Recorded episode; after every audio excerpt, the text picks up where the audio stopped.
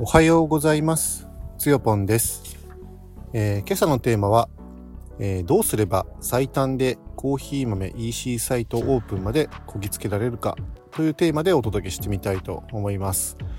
えー結論はですね、え各種計画を立案し、え情報収集に努めながらやるべき作業をコツコツやると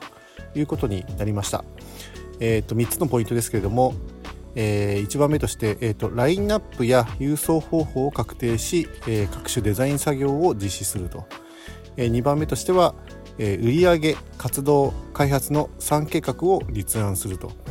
え3番目としては情報収集に努めると、えー今日はですねあのこのテーマでお届けしてみたいと思います、えーいきなりなんだこれっていうね感じに聞こえるかもしれないんで一応背景だけね説明しますと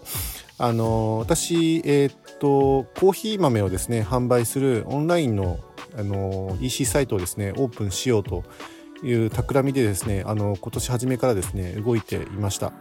でまあいろいろですねあのまあこなんていうのかな。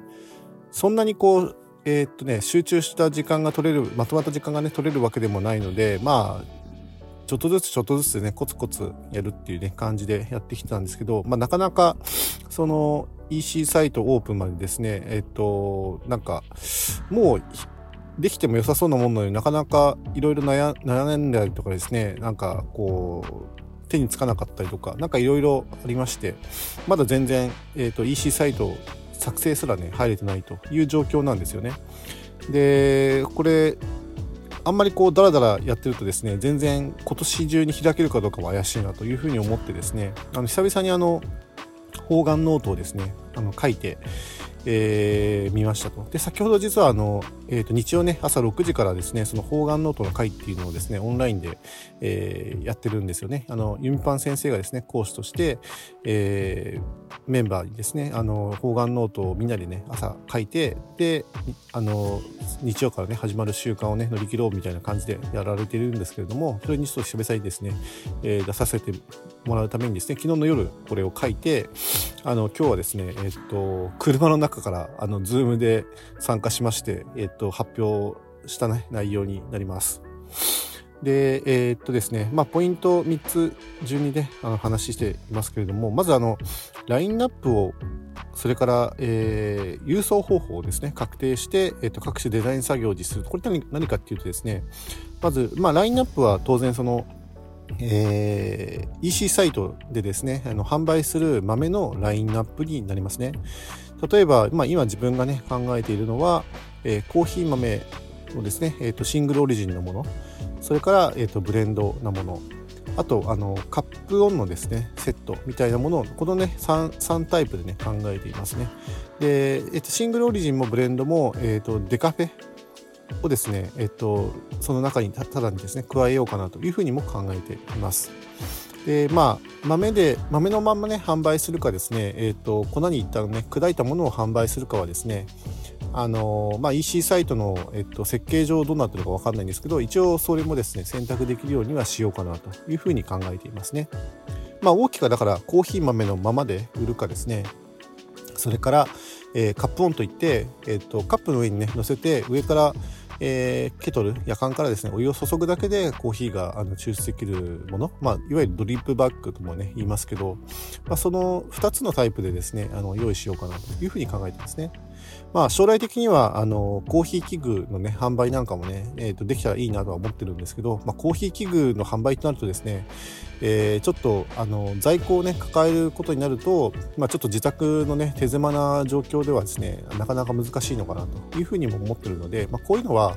あの倉庫みたいなものがね持てるようなもしくはそういう場所をね借りた後のね話なのかなというふうにも思っててちょっとこれ先の話になると思いますね。まずはコーヒー豆ですね。はい。でその、えっと、デザイン作業っていうのは何かっていうと、えーパッケージのデザインそれから食品表示のねデザイン、えーあとはシールのデザインとかですねでそれがまああのひとひとまとめになってあの EC サイトのデザインというふうになるのかなというふうに思ってますね。まあ、この各種ねデザイン作業をですね実施するというお話になっています。えっ、ー、と、2番目ですね、えっ、ー、と、売上活動、開発のね、3計画を立案するというのは、まあ何かっていうと、まあそれぞれもちろん売上計画、えー、活動計画、えー、開発計画というふうに、えー、この3つをですね、立てようかなというふうに思ったという話ですね。まあ売上計画は当然その、えっ、ー、と、年間で、例えば2024年度の、えー、コーヒー豆の、えー、売上の予定というか、目標をですね、まあ、立てていくと。例えば月産で、えーと、何袋作って何袋売るとかですね、まあ、そういうことですね。えー、活動計画に関してはあのコーヒー豆をですね、えー、とやっぱり宣伝していく販売促進をしていく必要がやっぱりあると思っていてで、えー、と販売促進のね方法をですね、まあ、考えるにあたって結局その年間のですね、まあ、活動計画みたいなものを立てるのかなと。いうふうに思いました。まあ、具体的に例えば、何月何日にですね、このお店のところで、え、ー、と、曲がりで喫茶をさせていただくとか、えー、どこそこの、えー、マルシェで、えー、出店をさせていただくとかですね、まあ、ちょっと具体的にはなかなか難しいのかなというところもね、今はやっぱり走り始めなんであるとは思うんですけども、まあ、とはいえですね、えっ、と、まあ、もうちょっと、まあ、漠然としててもいいので、あの、少しですね、その活動の、今年の活動の内容というのをですね、具体的に、あの、ペンダウンしてみて、あの、どう、どういうですね、活動が考えられるのかっていうのをですね、まあ、考えていくっていうことですよね。まあ、例えば、あのコーヒー入れ方講座みたいなものをですね、あの、どこかで実施して、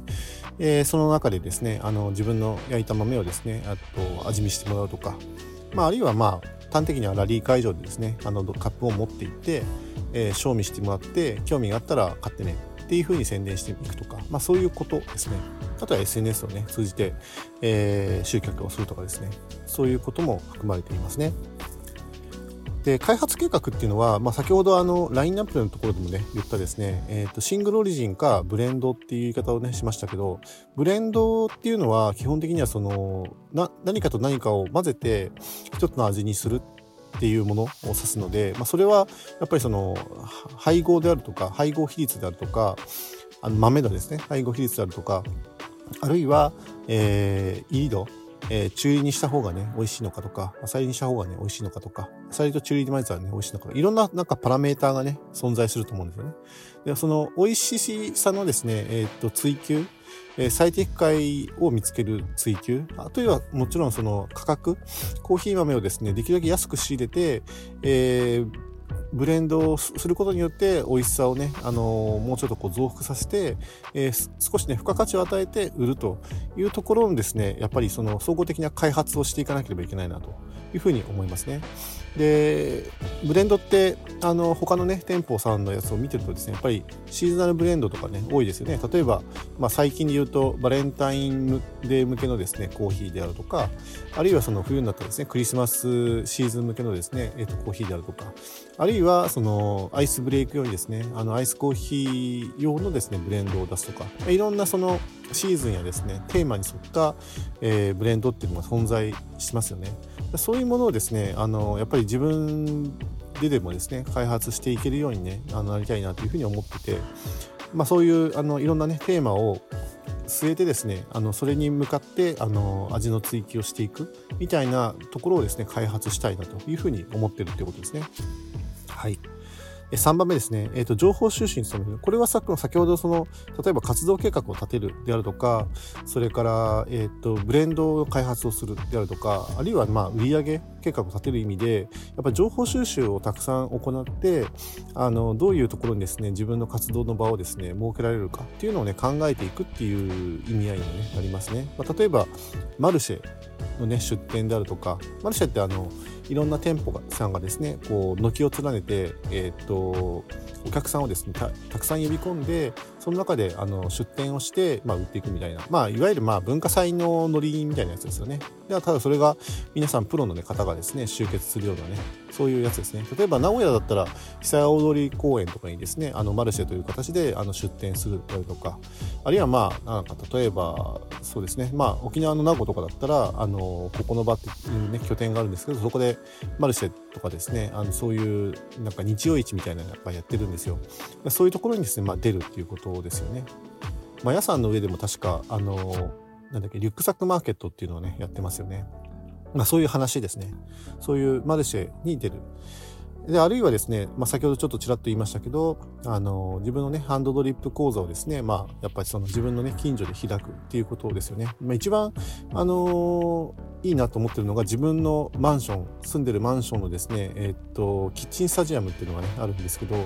あ、そこでですね、あの、入れ方講座がね、実施できれば、基本的にはそのマンションのね、住民の方向けになるんですけど、まあ、一般の方もですね、参加できるように、ちょっと、えー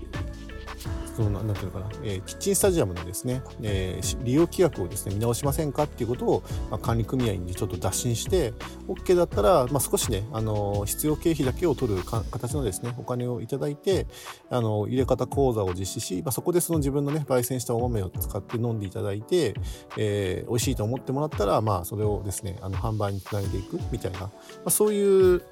あのまあ、流れというかですね、まあ、動線を作っていくようなイメージですね。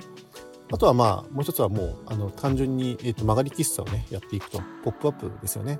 あの、いくつか、その、候補、まあ、いくつかつ本当に指で1本2本折れるぐらいなんですけど、1、2箇所ですね、あの、候補はね、あるんですけど、えっ、ー、と、まだね、全然その、固まってないので、これをね、まあ、あの、一応計画にはね、据えていくんですけど、まあ、そういう、えー、自分がね、活動できそうな場所っていうのをですね、あの、いくつかですね、えっ、ー、と、ピックアップして、まあ、そこにですね、あの、改めて、えっ、と、ポップアップさせてもらえませんかつって打診していくみたいなね、まあ、そういう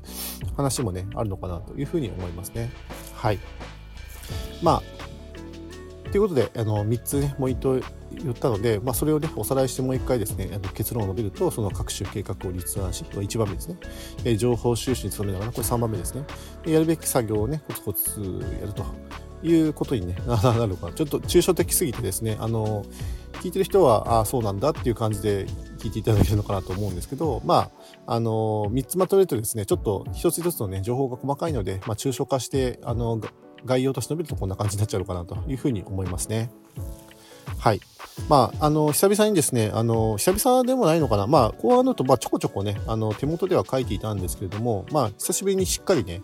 えー、書けてですね、割とこう、自分のね、えー達成できたことと、それから達成できてないことがですね、明確にまあ分かれましたし、あとこんなことやんなきゃいけないじゃんっていうのね、気づきもね、得られたっていうことで、あの、久々にですね、方眼ノートをね、しっかり書けてね、あ良かったなと、頭の中がある程度ね、スッキリしたなというふうには思いますね。ただ、書いた ノート自体はですね、ちょっとぐちゃぐちゃしてて、あの、非常に、あの、他人からですね、読みづらいノートになってるのかなというふうには思う思っちゃうんですけど、まあ、あの、自分の頭がスッキリね、あの、整理できれば、それで済むので、全然問題ないかなというふうに思いますね。はい。あとは余談かな。えー、っと、まあ、余談としてですね、まあ、同じ話というか、この話のね、ちょっとこぼれ話じゃないんですけど、えー、と一つですね、あの受注生産をするか、あるいは作り置きであのストックして販売するか、どっちにしようかなって少しね、悩んでいました。でも結論はですね、受注生産ですね、やっぱ。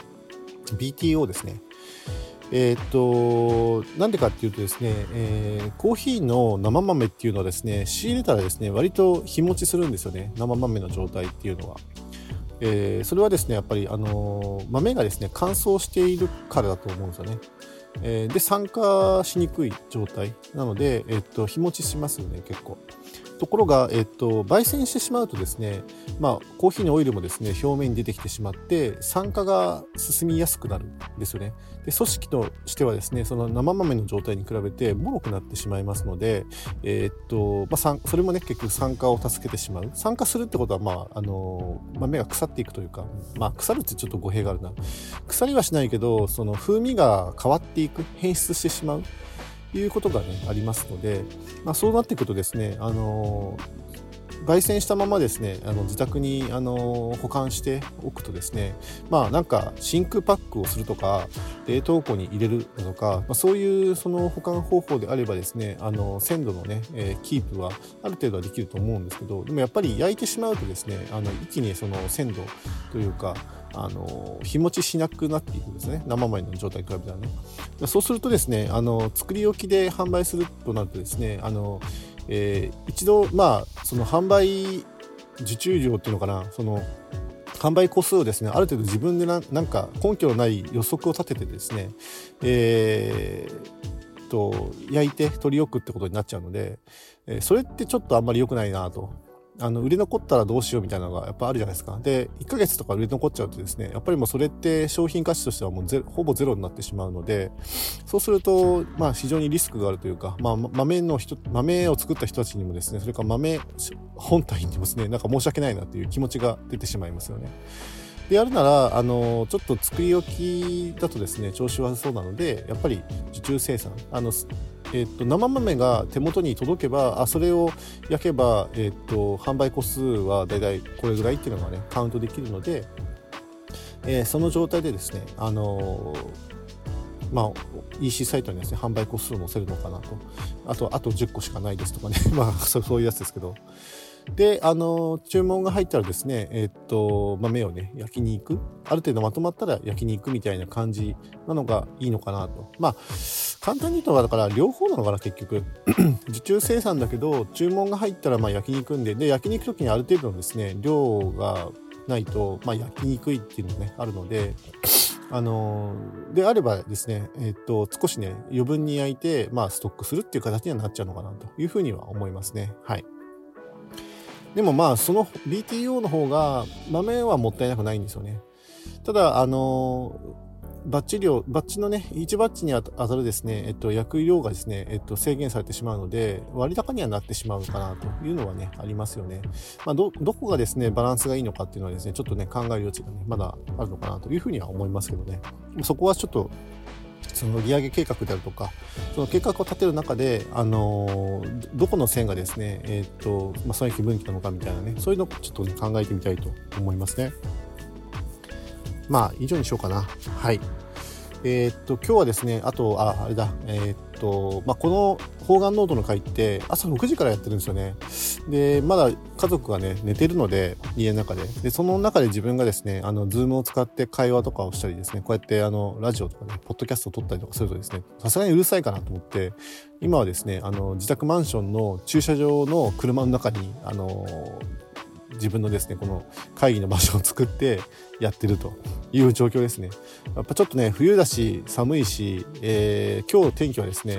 あの、雨なんですよね。だから、あの、非常に冷えた、あの、環境の中でですね、えっと、やってましたというお話ですね。以上にしたいと思います。えー、最後まで聞いてくださってありがとうございました。それではまた。